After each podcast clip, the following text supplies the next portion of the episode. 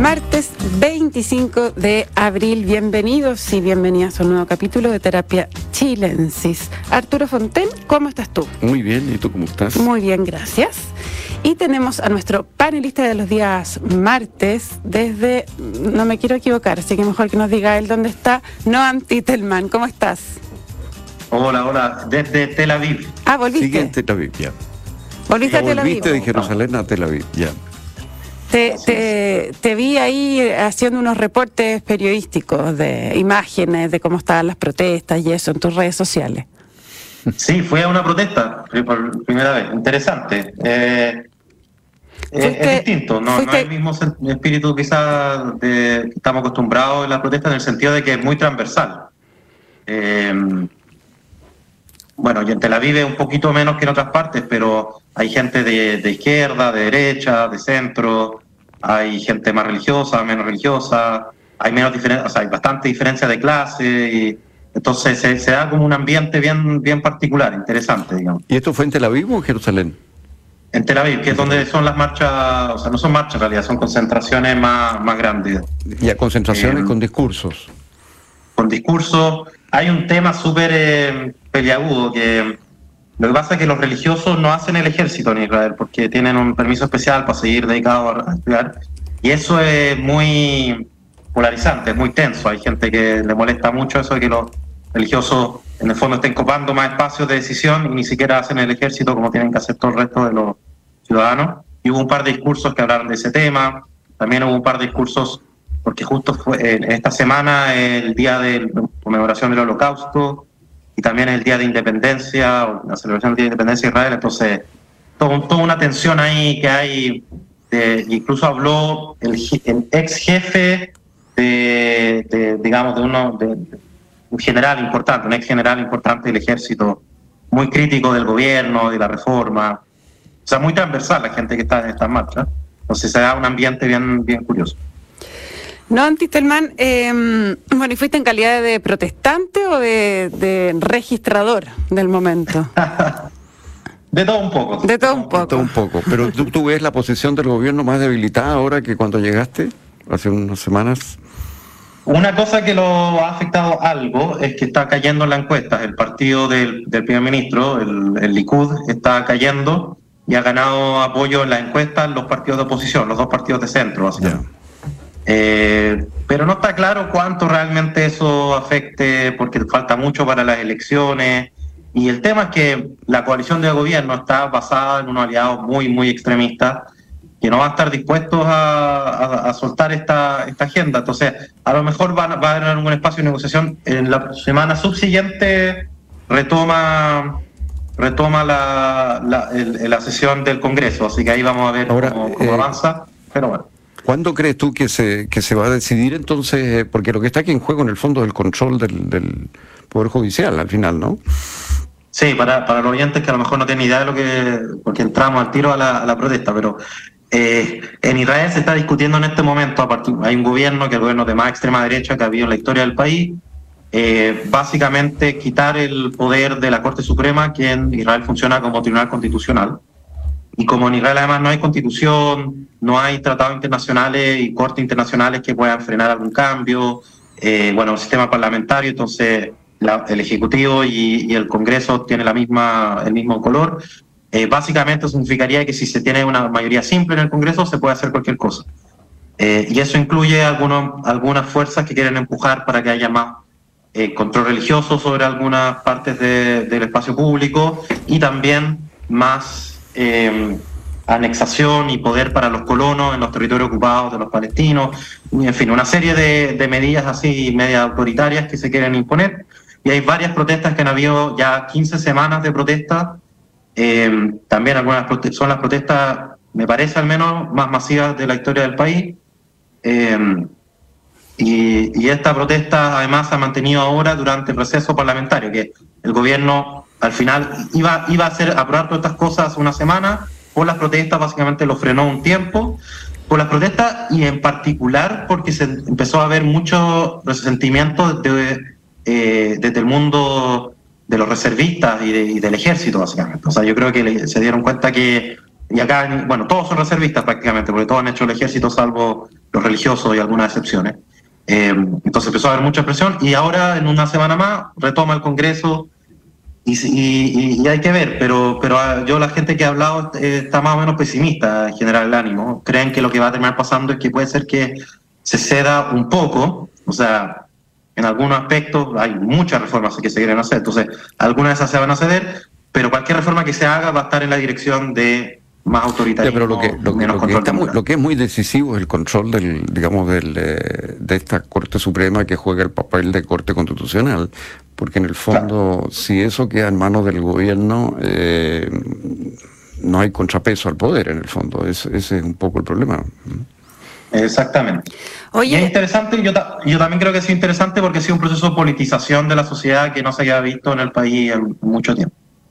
No, hablando de, de, control, me cambio de país. De control a control. De control a control. Acá, eh, bueno, con el correr de los días se sigue poniendo más eh, dura, diría yo, la discusión en torno a la Estrategia Nacional del Litio que, mm, que lanzó la semana pasada el presidente Boric. Ayer, por ejemplo, el presidente Boric mismo salió a responder a las críticas que ha habido por parte de la oposición, eh, que le enrostran una especie de falta de consecuencia en sus discursos entre lo que había planteado en la mañana en la NADE y luego esto de, la participación estatal en, la empresa del litio, eh, dijo, no pretendo ni aspiro a convertirme en Ricardo Lagos ni a Salvador Allende. Esto lo dijo ayer lunes, respondiendo al, senador Macaya, que lo había criticado por lo que yo estaba planteando.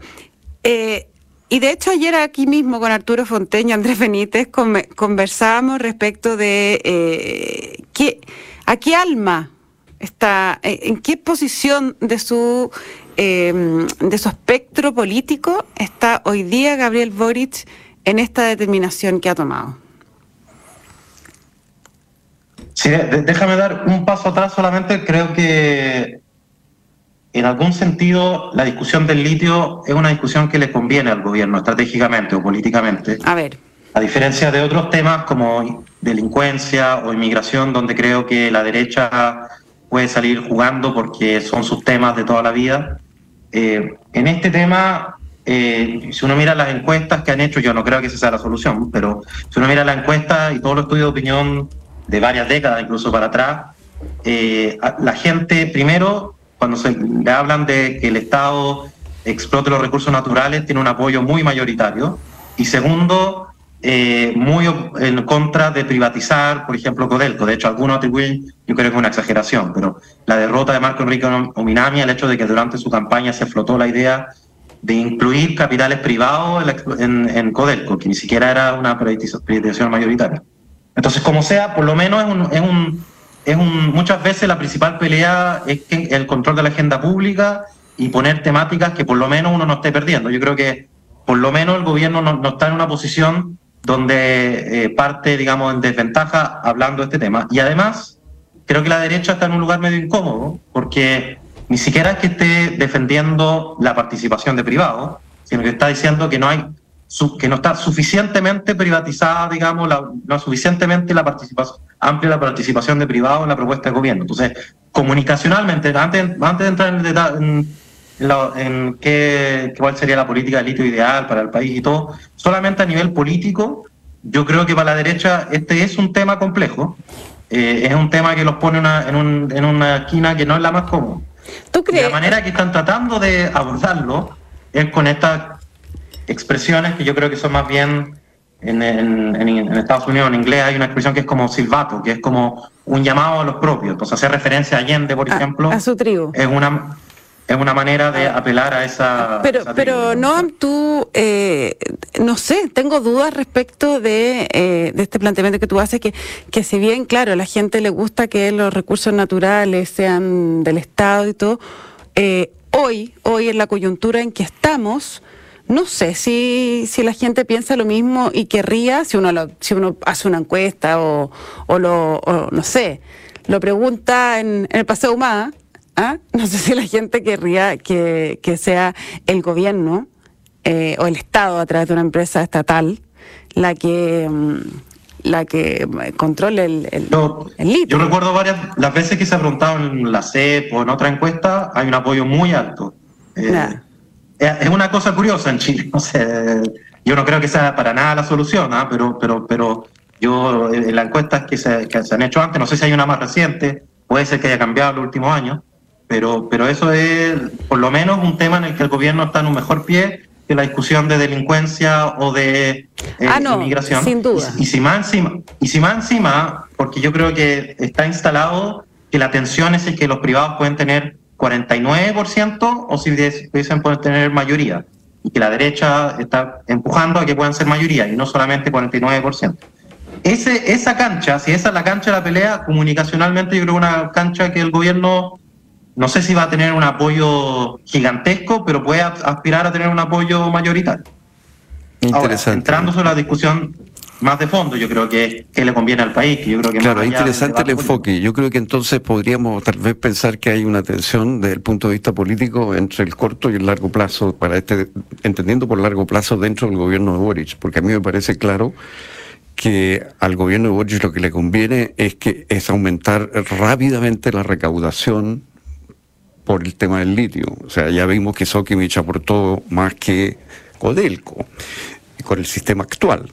Eh, entonces, al gobierno lo que le conviene es aumentar fuertemente la, recaudación y para eso aumentar la inversión y para eso van a necesitar al sector privado eh, muy comprometido. Entonces, eh, si es que pensamos en el último año de gobierno y ahí entra un chorro fuerte de plata que permita hacer modificaciones importantes en sueldo de profesores, de policía, en eh, qué sé yo, en pensiones, en salud, etcétera. Eh, el gobierno puede terminar de una forma muy diferente que si al contrario se estanca esto en una, se empantana en una discusión que tome a tiempo y tiempo y tiempo sobre cuáles son las condiciones para el sector privado y, en definitiva eh, los frutos de la política queden un poco en el aire y, o, vengan a repercutir en el próximo gobierno.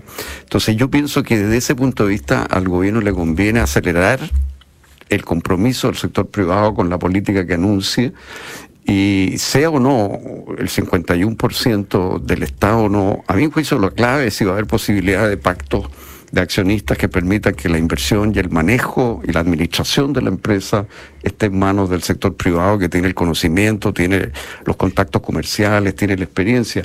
Codelco y Anami no tienen la experiencia, ni los conocimientos, ni los capitales para poder abordar esto. Entonces, a mí me parece que lo que, desde un punto de vista pragmático político, pensando no tal vez en los próximos tres meses, pero sí pensando en el ciclo completo de Boric, lo que conviene es acelerar a toda marcha estos contratos con los sectores privados y ir a pactos de accionistas que permitan eh, una administración de la mina eh, del salar, digamos, que sea privada. Eh, porque lo contrario, mira, estamos viendo lo de Codelco. Codelco está con toda clase de problemas manejando el cobre. ¿Cómo va, ¿De dónde va a sacar capitales y tecnología para entrar de golpe en este negocio, que es un negocio complicado? Y en donde hay muchas empresas en el mundo compitiendo que ya tienen ese know-how. Sí, estoy muy de acuerdo, básicamente muy de acuerdo. Creo que eh, la pregunta por la administración es una pregunta distinta a la pregunta de la propiedad. Yo creo que eso en el debate como que se ha ido perdiendo completamente. Efectivamente, la AFP puede entrar en propiedad en muchos lados y, nunca, participan en la administración. Eh, o sea, no son dos preguntas distintas que yo entiendo por qué, por, eh, por, la connotación política que tiene el tema de la propiedad, se ha comido todo el debate, pero, pero efectivamente una pregunta distinta. Incluso una cosa que dijo Marcel, que es cierto, pero hay que ver cómo se aterriza, Em, en la política que anunció el presidente dice algo así como que el, Estado tendrá eh, eh, propiedad mayoritaria si es que se declara estratégico eh, la explotación de los de salarios. O sea, que se entiende, por lo tanto, que si no se declara estratégico, no tendría que tener la propiedad mayoritaria, que, es lo que dijo Marcelo.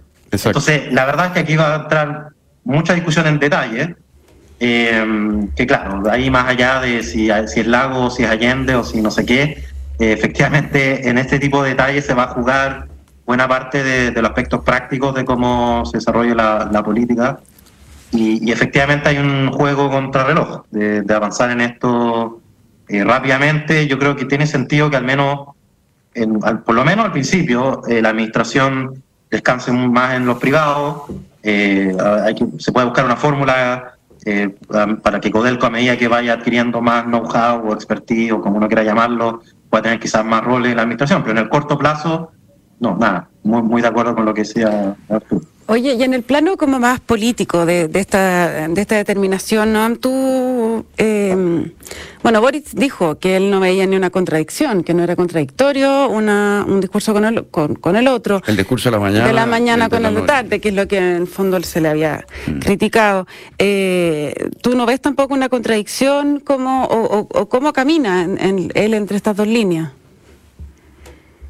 Sí, no, no, no me parece que haya una contradicción, me parece que efectivamente hay muchos temas en los que se va a estar muy de acuerdo y temas en los que se va a estar en desacuerdo. Yo creo que una interpretación errada de, del discurso de, del presidente Nenade es que esto significa que eh, se acabó cualquier tipo de diferencia con el gran empresariado y, y, no hay ningún espacio al discutir nada. Yo creo que eso no, no, es la interpretación correcta.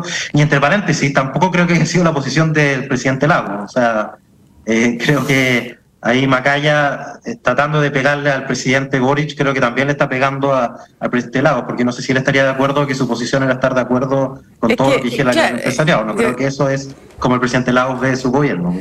O sea, lo que tú ves que, que aquí se está como usando en una cosa como en términos absolutos, como los empresarios aman a Lagos. Mm. Entonces, ¿qué era lo que te acuerdas o no? Que lo había dicho, creo que Nan Somerville fue que se lo dijo. Era eh, cuando era su presidente y él estaba en la CPC o sí, sí, fue una, una frase muy importante en ese momento.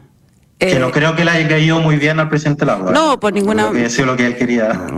claro, pero, pero yo también pienso que, que detrás de esto, de esto de los dos discursos del jueves, hay algo que, que sí se ha puesto un poco en términos de. Mm, eh, absolutos, de decir, si Valenade dice que quiere acuerdo, ok, listo, estamos, check. Eh, si, y si después dice que el 51% tiene que ser estatal, quiere decir que no quiere acuerdos, que no que todo lo que dijo la nada es mentira. Yo creo que pueden las dos cosas ser ciertas. O sea, efectivamente hay un eh, es una es una posición menos clara porque es menos absoluta. ¿ah? porque él está en una posición compleja también entre sus dos coaliciones y yo creo que entre lo que él mismo piensa, pero también no, no creo que esto sea como ir con todo con el empresariado o ir con nada. Pero mi sensación es que el mundo empresarial lo tomó muy mal y se sintió engañado.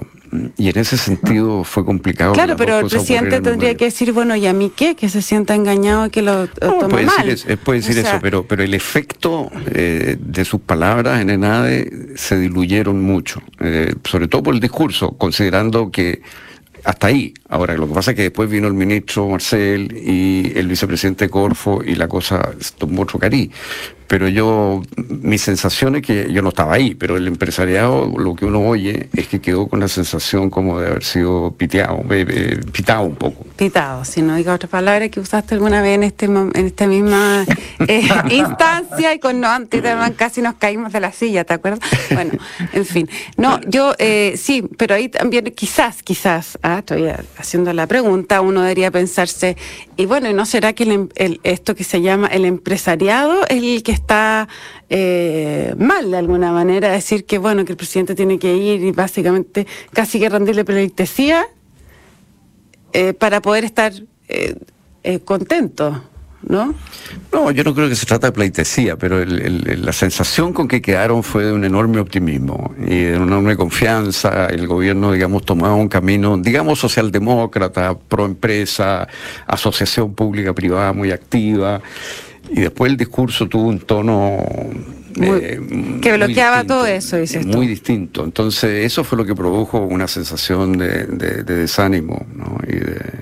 pero me parece que luego salieron, bueno, y la caída de las acciones de Sokimich fue reflejo de, ese discurso. Por eso después sale, claro, el ministro y otras autoridades ya a explicar el, detalle de esto y la cosa empieza a tomar otro, otro cariz. ¿Tú crees que no Antiteman para el mundo de, de a dignidad, ya que Frente Amplio y el PC, eh, habría sido impensado otra, otro modo de presentar una estrategia nacional de litio? Lo que pasa es que yo creo que para ese mundo, hace nada, hace un año, hubiese sido impensado que su gobierno iba a ser tan, estar tan abierto a la participación de privados. Ah, ya. O sea, ha pasado muchas mucha agua bajo el puente, pero que, que básicamente todo se haga con una asociación público-privada, que haya espacio para privados. Y hay que ver bien el detalle, porque, bueno, no sé, yo, yo creo que todavía tenemos grandes titulares y, y, me da la sensación de que puede ser que al final se licite varias partes del proceso, además, entonces hay que ver exactamente en cómo se traduce esto en, en política concreta.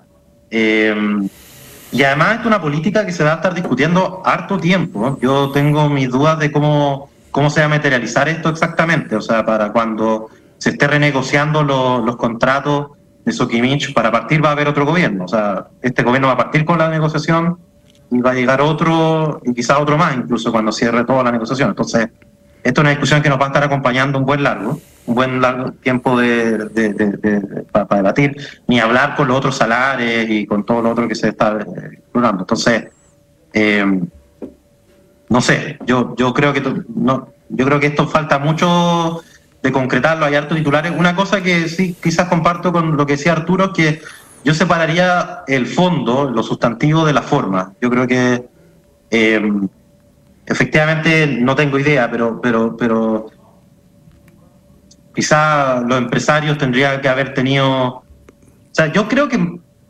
yo lo que escuché de, de, personas cercanas a ese mundo, la propuesta que finalmente se hizo, más o menos todos sabían que venía. Ah, no sé exactamente dónde estuvo la sorpresa, pero si hubo alguna sorpresa, eh, o sea, por ejemplo, esto de que el 51% iba a estar en manos del Estado, más o menos se sabía desde hace bastante tiempo. No, no, no sé exactamente en qué espacio exactamente del discurso tuvo la sorpresa, pero si hubo alguna sorpresa, ciertamente eh, importante que el gobierno salga a hacer, bueno, lo que hizo el ministro Marcel, el vicepresidente Corfo, porque no, no, no es que hay que estar de acuerdo en todo, pero no es una buena idea que haya sorpresas, digamos, todo tiene que estar súper bien conversado, todos tienen que saber exactamente en qué están de acuerdo y en qué están en desacuerdo.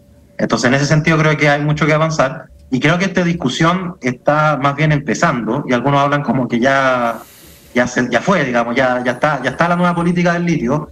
Y yo sospecho que hay un montón que concretar en estos grandes titulares y puede pasar muchas cosas en, en, ese, en ese proceso.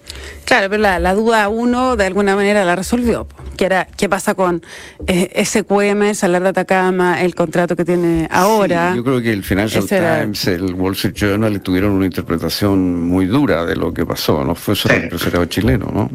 no, no, no. No, claro que sí. Eh, por eso digo, esa, la, la, duda principal de la estrategia nacional del delito se despejó.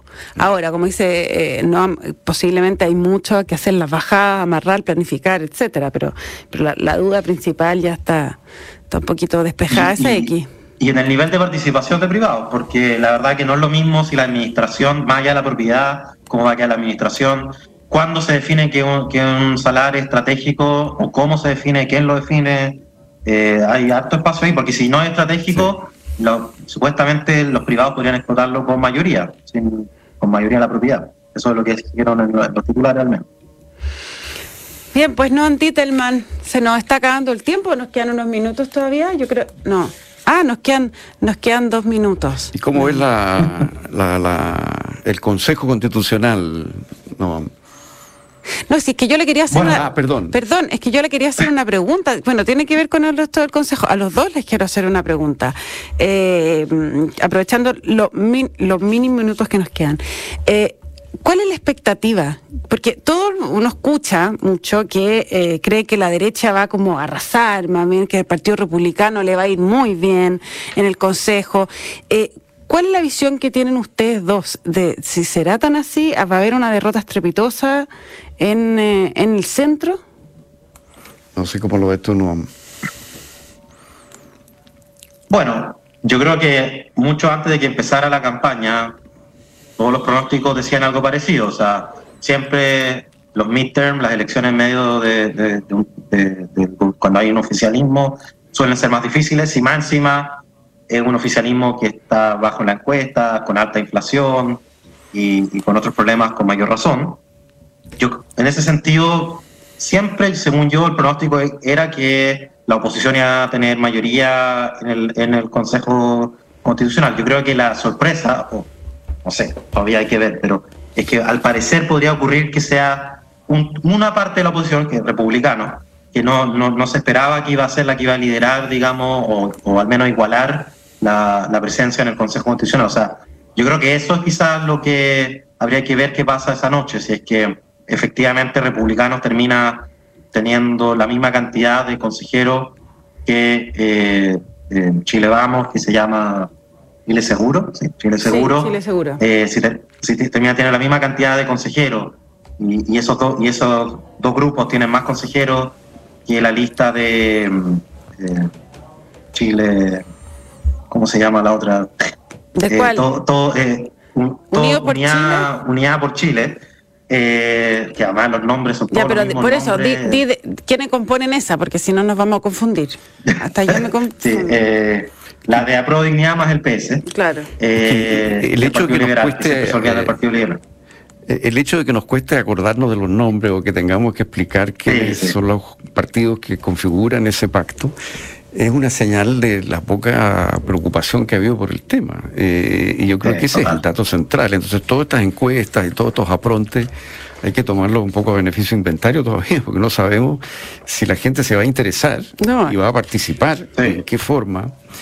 O sea, eh, la base de la encuesta no necesariamente coincide con quienes van de hecho a las urnas. Eso lo vimos la vez pasada, ¿no es cierto? Las encuestas estuvieron muy lejos del resultado porque la gente que contestaba la encuesta no era la misma que fue a las no, urnas. No, claro, claro. Entonces, me voy a mandar un PPA, que voy a hacer un pronóstico. A ver. si la chunto. Pues me lo pueden cobrar. Yo creo que el partido, la lista que, que más va a superar expectativas de las encuestas es el partido de la gente. Porque yo sospecho que están apelando a un público, el público al que menos llega en la encuesta. Vamos a ver si, le, si tengo razón o no. Mira. Igual, bueno, ahí en, la franja apareció Pamela Giles eh, defendiendo el sexto retiro. Sí, claro. Eh, con el partido de la gente se adhiere, digamos, a la idea del sexto retiro y toma el camino populista con Pamela Giles, que a lo mejor usa el partido de la gente como plataforma personal para una candidatura presidencial. Todo puede pasar con, con el partido de la gente y Pamela Giles. No Antitelman, Arturo Fonten, muchas gracias por esta sesión de terapia chilensis.